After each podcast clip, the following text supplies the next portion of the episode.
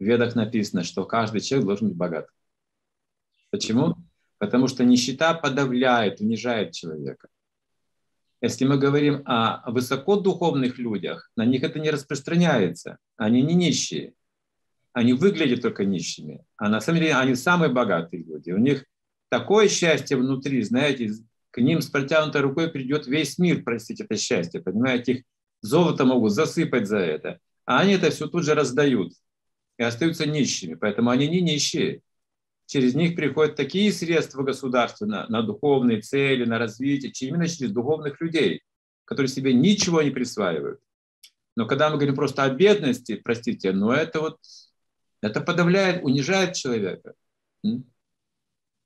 Человек должен быть богатым. Но другая формула говорит, что если вы не можете быть богатым честно, то оставайтесь лучше бедным.